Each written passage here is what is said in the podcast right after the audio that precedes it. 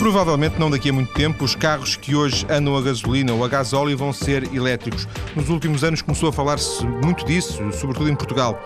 Há eh, no nosso país quem esteja empenhado neste, neste objetivo. Uma das instituições é o Inesc Porto, que lidera cientificamente um consórcio europeu que pretende massificar o carro elétrico.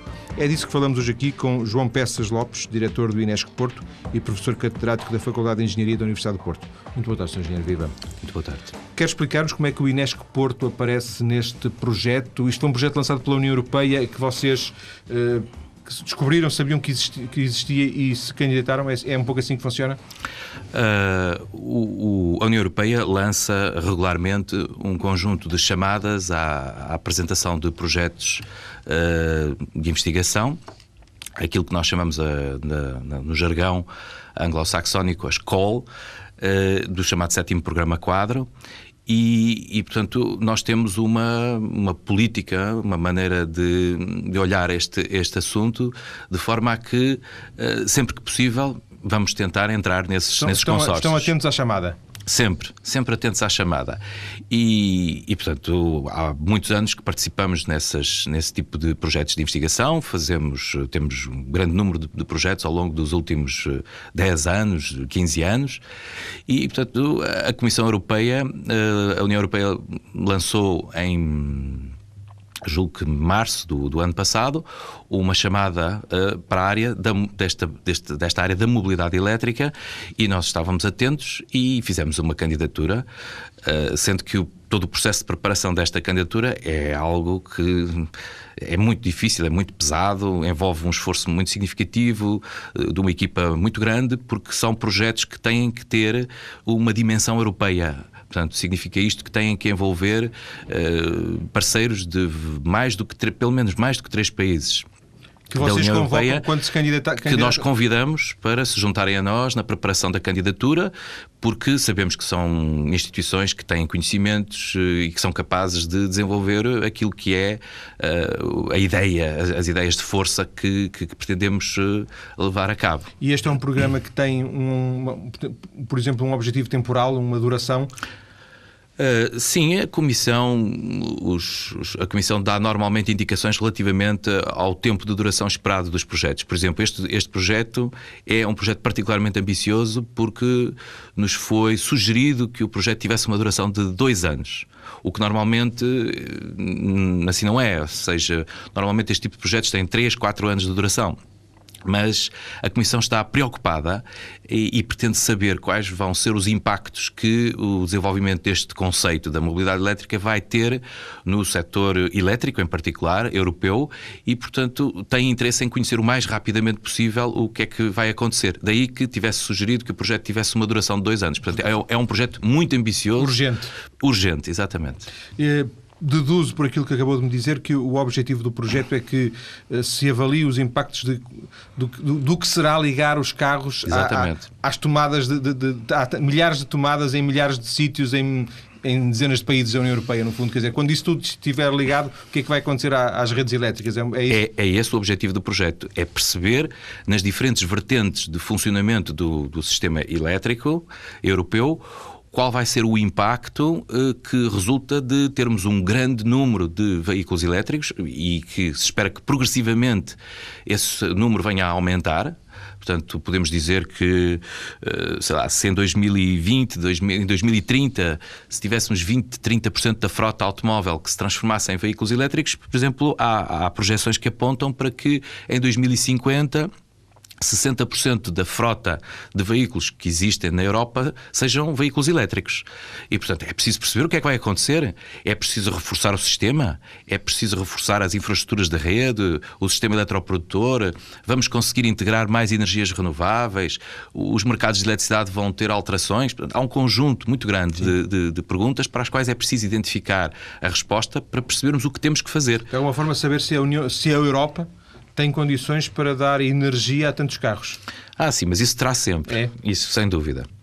Agora, o, o, que é importante também perceber é que uh, quando se pretende uh, fazer esta mudança, porque é uma mudança de paradigma, portanto, vamos abandonar ou queremos abandonar uh, a mobilidade baseada nos motores de combustão interna para passarmos a uma mobilidade assente em motores que são motores elétricos, é, é preciso ter a certeza que o, as barreiras para esta mudança sejam uh, o menos o menor número possível de barreiras. E, e, entre essas barreiras pode estar a barreira que, que pode resultar do próprio sistema elétrico, ou seja, se o sistema elétrico não tiver capacidade para satisfazer, para, para permitir esta mudança, então nós vamos ter que encontrar soluções e essas soluções podem ser extremamente caras e vão onerar, vão, vão vamos ter que, que depois refletir sobre o condutor uh, os, os sobrecustos, neste caso são consumidores, mas são claro, consumidores claro. muito especiais, os sobrecustos que resultam dessas mudanças. E, portanto, o que nós queremos e, e, e temos que o fazer é identificar quais são e se é que, se é que existem uh, as mudanças que têm que ser feitas. Porque, uh, fundamentalmente, o que nós queremos é que, com a infraestrutura que temos, ou seja, com as redes elétricas que temos, com o sistema eletroprodutor que temos, que sejamos capazes de fazer esta mudança sem que seja necessário fazer um grande número de investimentos.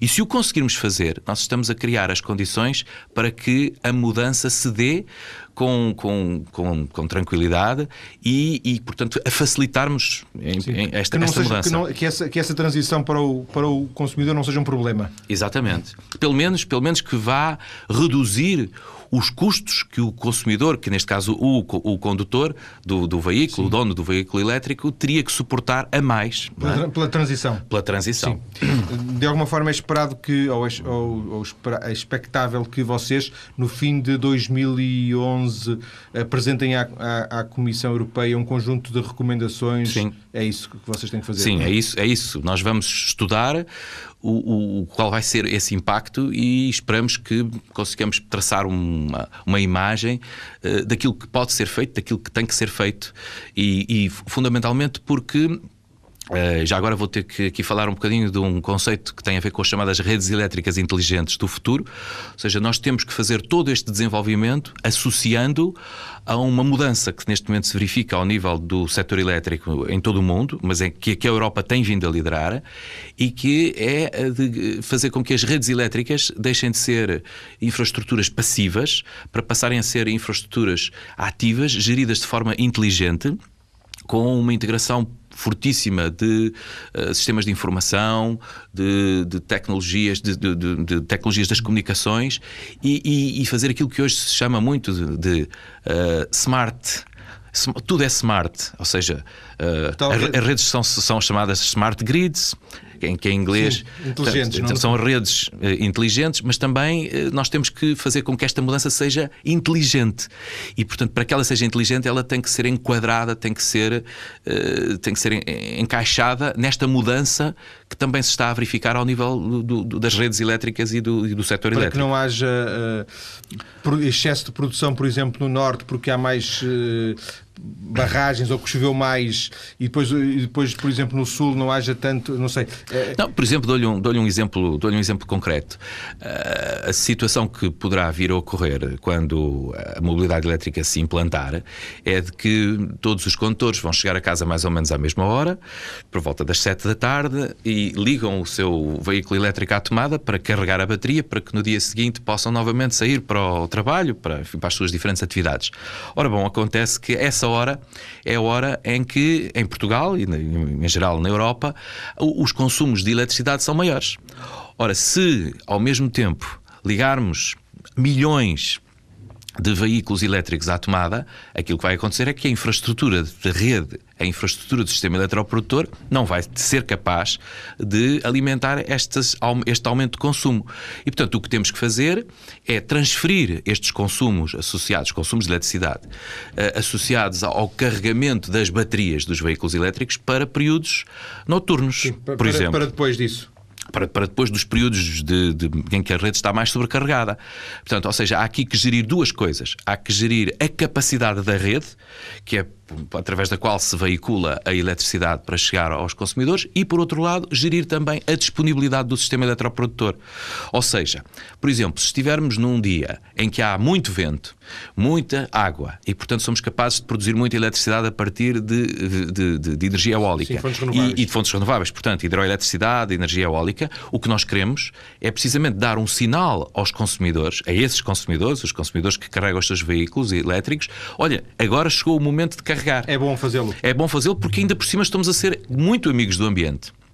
E é isso, é isso que se tem que fazer. É óbvio que não chega só uh, uh, pensarmos que isto está associado à, à, disponibilidade do recurso energético. Também está, está limitado pela infraestrutura da rede. Ou seja, se a rede tiver estrangulamentos e não for possível transportar eletricidade claro. até esses consumidores, também não o posso fazer. Portanto, há esta conjugação destes dois fatores, que é a disponibilidade do recurso e capacidade da rede, que, gerido de forma inteligente, vai permitir o transferir os carregamentos dos períodos críticos para os períodos uh, mais, mais, em que, aliás, em que a rede está mais, mais, mais aliviada e, portanto, conseguiremos com isto satisfazer essa procura adicional sem grandes problemas. Porque essa procura vai ser. Vai ser essas questões vão, aparentemente podem parecer até técnicas, mas essas questões são fundamentais na hora de decidir por um carro elétrico. Quando, quando, quando ah, qualquer sim. um de nós puder decidir entre um carro elétrico e um carro de combustão interna, como te chamou, portanto, uhum, um carro de combustão interna. Do, do, do, do motores de combustão interna, como, como,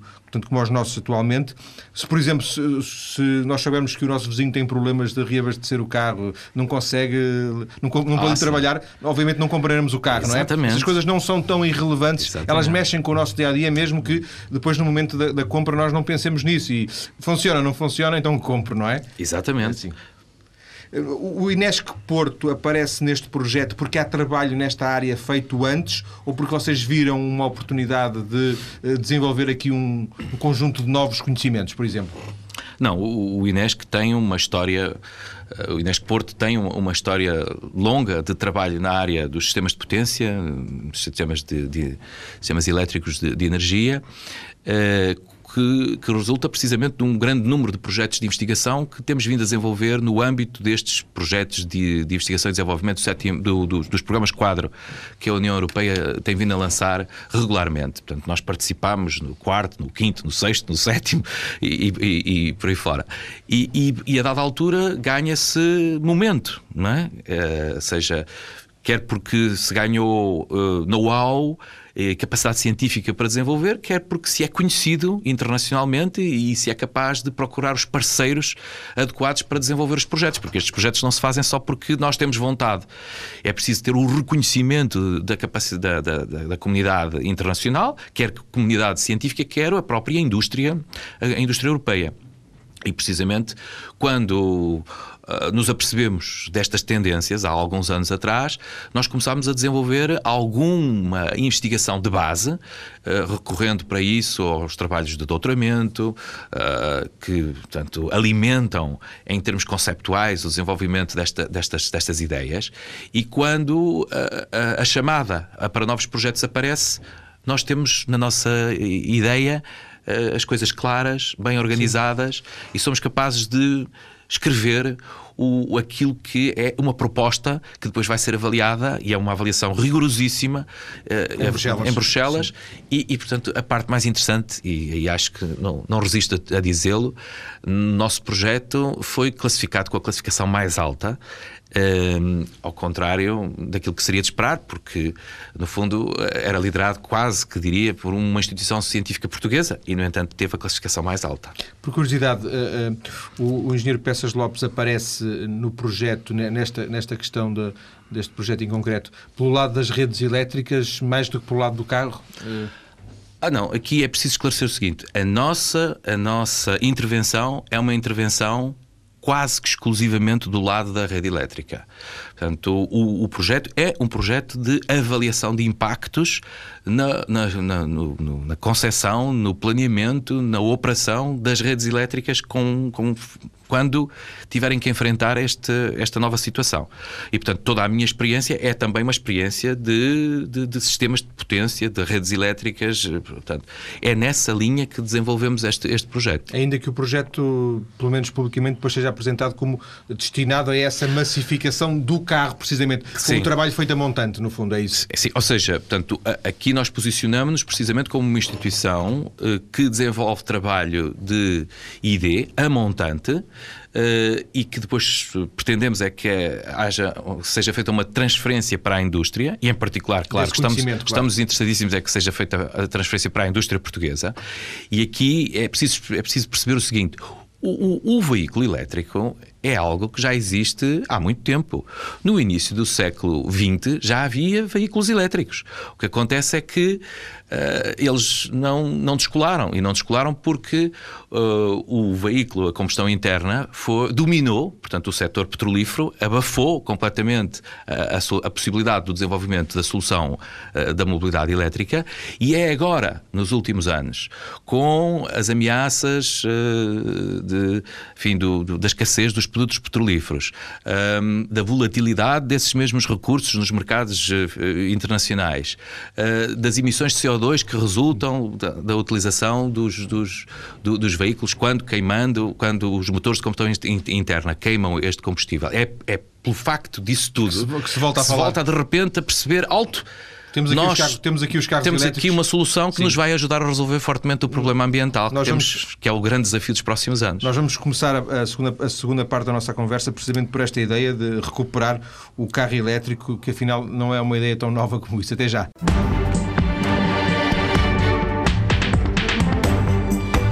Estamos hoje a falar de carros elétricos, do carro elétrico como alternativa aos veículos que dependem dos derivados de combustíveis fósseis como o petróleo. Em estúdio, o diretor do Inesc Porto, João Peças Lopes, que é o Inesc Porto, a instituição científica que, a instituição que lidera cientificamente um projeto europeu que pretende contribuir para a massificação do carro elétrico. No final da primeira parte, o nosso convidado dizia-nos aquilo, aqui uma coisa que, do meu ponto de vista, era surpreendente, por ignorância minha, é que o carro elétrico é muito mais velho do que se pode possa pensar, tem pelo menos um século, não é? E que, que ele só não vingou porque entretanto apareceu o carro do motor, combustão, de, interno. interno, do carro de gasolina, o carro de gasóleo. de alguma forma, esse carro apresentou menos dificuldades ou teve mais méritos para se desenvolver face ao, ao carro elétrico. Porque o carro elétrico tem, tem sempre essa questão da autonomia, é uma questão base, não? Central. Exatamente, esse é um ponto delicado. Uh, o, o, veículo elétrico está dependente da capacidade de armazenamento de energia e as soluções que existem são as de armazenar energia em baterias. E, e portanto, uh, uma autonomia muito grande implica uma bateria muito grande. Uh, e uma bateria é uma coisa que tem um, um pequeno problema, um pequeno grande problema, pesa muito. E, portanto, quanto maior, mais peso tiver, depois eh, isso afeta também a, a eficiência do, do, do funcionamento do, do, do, veículo, não é? É muito disparatado dizer que em, em 100 anos uh, não evoluiu muito o conhecimento que temos sobre a forma como se pode armazenar a eletricidade. Não, não é. Efetivamente, podíamos ter avançado mais depressa na área do armazenamento de eletricidade. Portanto, precisamente através de baterias, de, de, portanto, de, desse tipo de, sistemas. Realmente devíamos tê-lo feito. Hoje, aqui há uns anos atrás, estamos começou-se novamente a fazer grandes investimentos na área do, do, do armazenamento de eletricidade a partir de, baterias e aparecem as novas baterias, o lítio ionizado, etc. E, portanto, isso hoje está novamente. Mas ainda não é aquela revolução que se possa dizer que se, se encontrou uma forma de, de guardar energia a sério. Uh, vamos, vamos, vamos no bom caminho, mas ainda há muito há, há, um longo caminho a percorrer. E essa é claramente uma área de ponta, uma, um domínio onde é preciso ainda fazer muito. Acha que foi essa questão que foi determinante para que os carros sim. de combustão, de motores de combustão interna. Sim, não temos, tenho dúvidas. Temos 30 litros e vamos aqui até, até Faro, entre aspas. É? Exatamente, não? enquanto que o, o, veículo elétrico não o permite. Mas de, de, acho que é aqui importante referir uma coisa. Um, se olharmos para aquilo que é o padrão de mobilidade, eh, principalmente na Europa, ou seja, quantos quilómetros é que em média cada veículo automóvel faz por dia? Chega-se à conclusão que por aí cerca de 70, 80% dos veículos eh, não fazem mais de 80 km por dia. E, portanto, com, se, se, pensarmos nisto, se pensarmos que só precisamos de cerca de 80 km, nós conseguimos desenvolver uma capacidade de armazenamento uh, e, e, e, essa capacidade de armazenamento é aquela que serve precisamente para a maioria Sim. dos veículos. Portanto, se fizermos isso, nós estamos a caminhar no sentido de permitir o desenvolvimento deste conceito. E é isso que, que se está a fazer sendo que o, o, o, veículo elétrico depois pode ser carregado. Pode ser carregado, ou melhor, as suas baterias podem ser carregadas. Hum, por exemplo, se eu saio de manhã de minha casa com a bateria carregada, vou a caminho do meu local de trabalho e lá no meu local de trabalho tenho um, uma, uma, uma, tomada para fazer a ligação do veículo à, à rede elétrica, portanto vou aproveitar para o carregar. Uh, Teremos que ver os parques de estacionamento com, com, sistemas de recarregamento. Sim. Repare, o, o, há aqui um grande número de modelos de negócio, de novas situações que vamos ter eh, pela frente nos próximos anos e que passam, por exemplo, já agora que falamos disso, ao o modelo de negócio da substituição de baterias, em que, portanto, quando a bateria esgotou a sua, a sua, a sua energia, eu não faço mais do que dirigir-me a uma estação de serviço que tem essa, esse sistema de substituição de baterias e em 10, 15 minutos far-se-á a substituição da bateria. E, portanto, vou continuar, em vez de demorar 2, 3 minutos a carregar o, o, o encher o tanque de, de, de depósito do, do, do meu carro, como faço hoje, demora um bocadinho mais e substituo a bateria. Mas uh, outras soluções existem até, que. Até agora estou a especular. Temos uma bateria eh, na, na mala do carro e, e, ser tão fácil que nós consigamos fazer isso. Ah, mas, mas, aí não conseguimos. Não, não, conseguimos porque a bateria é uma, vai ser uma bateria muito pesada. Hum. Esta bateria é uma, ou, é, ou melhor, é um conjunto de baterias relativamente pesado, é um pack, é um pack de baterias e portanto isto não vai, não vai não ser. É um pneu não, não é um pneu subsolente, não se vai conseguir fazer com, com facilidade. Portanto, é preciso equipamentos próprios, até robotizados, para fazer essa, essa, essa mudança. Agora, vai haver um outro modelo de negócio que é o do chamado carregamento rápido. Ou seja, é possível eu dirigir-me a uma estação de serviço que tem um sistema de carregamento rápido de baterias e que em 15 minutos carrega a bateria, 10, 15 minutos carrega a bateria. Mas é, há um outro modelo de negócio que é o chamado do modelo de carregamento lento, que era aquele que eu referi logo de início da nossa conversa, que é aquele modelo em que Uh, o condutor vai fazer o carregamento durante a noite em sua casa. Sim, sem dúvida. Uh, e, e, aqui acho que não restam dúvidas que os condutores preferem abastecer o seu veículo em casa do que ter que se dirigir a uma estação de serviço para o fazer. O que pode ser é? problemático é eu pensar assim: eu tenho um carro uh, e esse carro serve para eu todos os dias fazer 60 ou 70 km, não mais do que isso, e portanto todos os dias isso funciona lindamente, nem preciso de recarregar no local de trabalho. Uh, mas depois eh, quero ir fazer Pronto. 200 km, Pronto. vou até. Mas lá está, mas, mas, mas, mas, há soluções para isso, não é? é? É óbvio que há aqui uma outra coisa, é que também que nós temos que reequacionar a forma como hoje necessitamos eh, de nos transportarmos.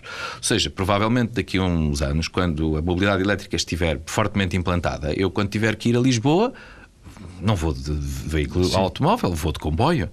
E comboio elétrico, claro. Quando tiver que ir ao Algarve, até se calhar se quero levar o meu, o meu, o meu carro para depois passear enquanto estiver de férias, uh, arranjarei um sistema que, com uns vagões que transportarão o, o, o, meu carro até lá abaixo.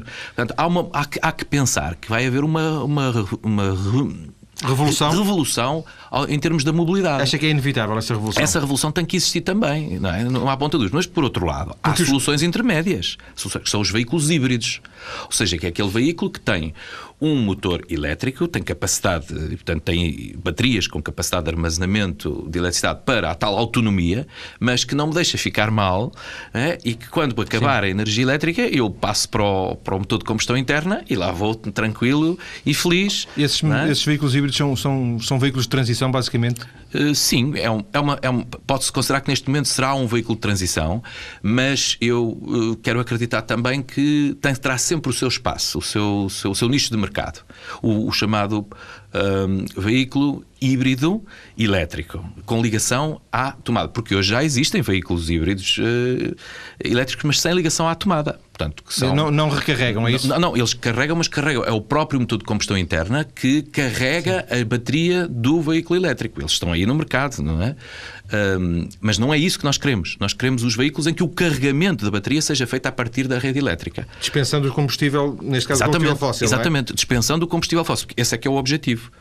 Não é? Acha que é inevitável que hum, usando aqui o, uh, o, lema do nosso programa, mais cedo ou mais tarde, que isso aconteça. Ou seja, se nós projetarmos, agora já não apelo tanto ao cientista, mas uh, uh, um, que o cientista diz para um bocadinho uh, um, o fato de, dos factos.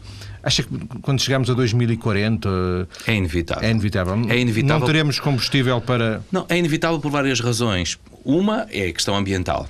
Portanto, o painel intergovernamental para as alterações climáticas eh, publicou documentos em que, se quisermos garantir que para 2050 não, não vamos ter aumentos de temperatura significativos, uh, só há uma forma é de reduzir substancialmente o volume das emissões de CO2 e essa redução tem que ser feita ao nível do setor dos transportes.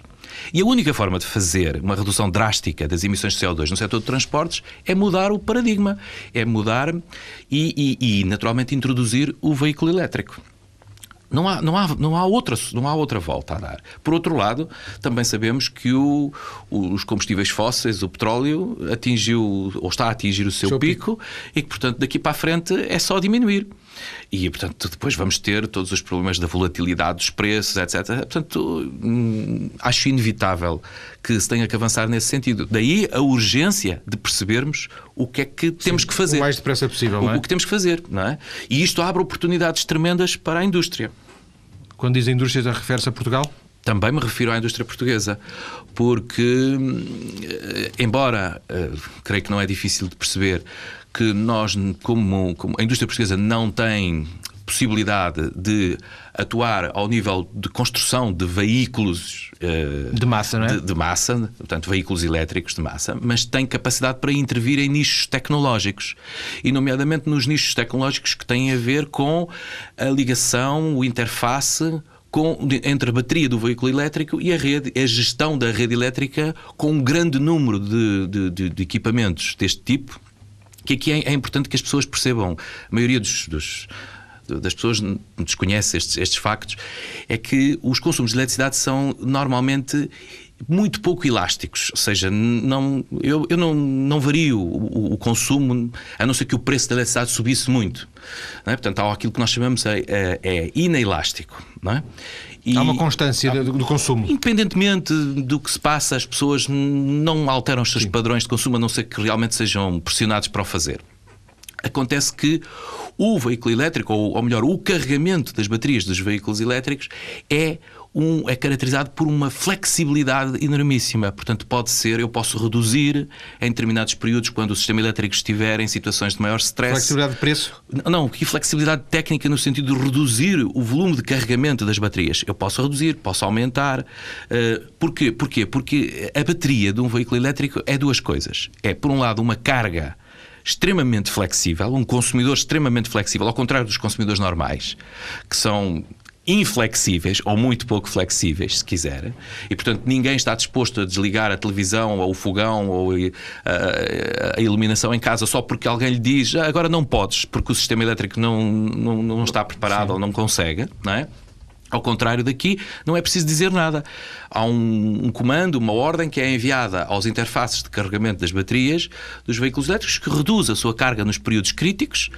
Uh, e este Ele é um pode fazer essa, essa gestão inteligente. E essa gestão, é essa gestão inteligente, é, é a forma de gerir isso de forma inteligente que, que pode constituir o, o, o, grande valor acrescentado que uh, o sistema científico e tecnológico português. De alguma forma, deixa-me só. Sim, se, se eu disser, der uma ordem, até às 7 da manhã eu quero que isto esteja carregado. Exatamente. Ele vai fazer a gestão. Se eu chegar a casa às 7 até às 7 da manhã, são 12 horas e, e ele, ele gera de maneira... vai procurar onde é que é mais barato, vai otimizar, até Exatamente, vai otimizar preço, vai otimizar em, condição, em função das condições de, da rede. Porque o que eu quero é que às 7 da manhã ele esteja carregado. Exatamente. exatamente. E é, é, é, é intervenção nesse domínio em que toda a fileira do conhecimento, que vai desde os conceitos, o desenvolvimento, a investigação, até à transferência da tecnologia, que aqui nós podemos fazer e transferindo essa tecnologia para a indústria portuguesa, mas, que depois a pode desenvolver, comercializar e exportar. Mas está, a fazer um desafio mais aos, aos eh, investi investigadores Não, estou ou, a fazer, ou já aos industriais? Estou a fazer assim. um, um desafio à indústria portuguesa que tem uma oportunidade ímpar para pegar neste assunto e o desenvolver com pés e cabeça. Porque já há conhecimento. Porque já há conhecimento. E é em Portugal. Exatamente. E é preciso que se diga que em Portugal existem instituições científicas que têm conhecimento de ponta nesta área. Em todo o mundo. Estamos no topo da vaga. E, e, somos capazes de transferir esse conhecimento para a indústria portuguesa. Porque se não o transferimos para a indústria portuguesa, alguém nos vem buscá-lo. Não tínhamos ponta de dúvidas. Esse Aliás, negócio vai-se fazer, pode não ser aqui. Negócio... Não, e mais. E vêm-nos pedir e nós faloemos, obviamente, porque é o mercado a funcionar. Sim. Portanto, ou seja, a indústria portuguesa não deve desperdiçar essa situação e deve apoiar-se no sistema científico e tecnológico português que tem capacidade para isso. Para além do mais, voltando, uh, e, já na parte final da nossa conversa, uh, voltando ainda ao carro, uh, existe porventura também algum conjunto de preconceitos, de desconhecimento que no seu entender, vai desaparecer com o tempo. O, aquilo que nós sabemos hoje sobre o carro elétrico está ainda em mutação de conhecimento. Diz que, por exemplo, as velocidades são poucas, são pequenas, os carros terão que ser pequenos, eh, nem todos os veículos poderão ser elétricos, se calhar um caminhão não poderá ser, um comercial não poderá ser, enfim. Estamos ainda numa fase ah, de, de, evolução do conhecimento. Estamos, estamos, estamos, até porque há aqui questões de caráter social. Nós vamos ter que perceber os comportamentos. Uh, neste projeto que estamos a desenvolver neste momento, nós temos uma componente de, de, de, tentarmos perceber como é que os consumidores se vão comportar quando solicitados a serem colaborativos. Com, com, o sistema. São ou não são? Vão ser ou não vão ser? Vão ter que ter incentivos ou não vão ter? Não é? que, que, tipo de incentivos? O que é que os fará mudar de ideias? O que é que os fará uh, serem uh, colaborativos? Não é? Tudo isso está a ser, está a ser analisado está, tem, tem que ser estudado. Não é? Naturalmente que depois terá que desenvolver-se uma, uma, uma, política de incentivos. Uh, pelo preço. Portanto, quem, quem for participativo tem a energia mais barata. Quem não for, paga mais. Penso que, inclusive, esses, esses incentivos já foram anunciados pelo Primeiro-Ministro, não é? Sim, mas isso é diferente. Isso é diferente. Isso são políticas fiscais e políticas de incentivos. A aquisição do carro. A aquisição do carro. Há, há, há quando se compra um carro, comprar um, um, um, veículo elétrico em vez de um veículo de, de, com motor de combustão interna, é, inclusivamente com também incentivos ao abate dos veículos antigos. Isso é diferente. O que eu estou a falar aqui é nas gestão do dia a dia relativamente à, à eletricidade que alimenta as baterias. Sim. É sim, o preço sim, dessa energia. Sem dúvida.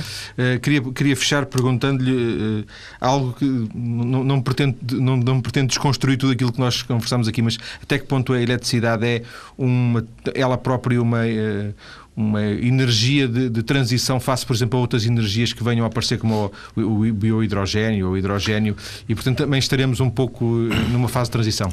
A eletricidade é o vetor energético mais flexível que existe. Uh, portanto, conseguimos, através da eletricidade, transformar as diferentes formas de energia de forma a que depois possamos, transportando a eletricidade, utilizá-la nas diferentes formas.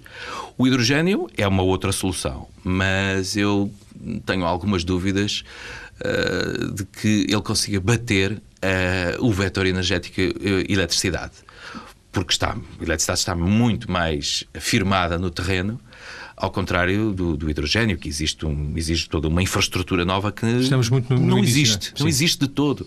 É preciso ou se desenvolvem tanto sistemas de transporte do hidrogênio, ou vamos para soluções que passam por uh, sistemas de produção de hidrogênio, ou seja, uma estação de serviço passa a ser um posto uma fábrica de, de, de, de hidrogênio. E, e, mas, mas de qualquer maneira, veja, se essa for a solução, há sempre uma coisa pelo meio, a eletricidade.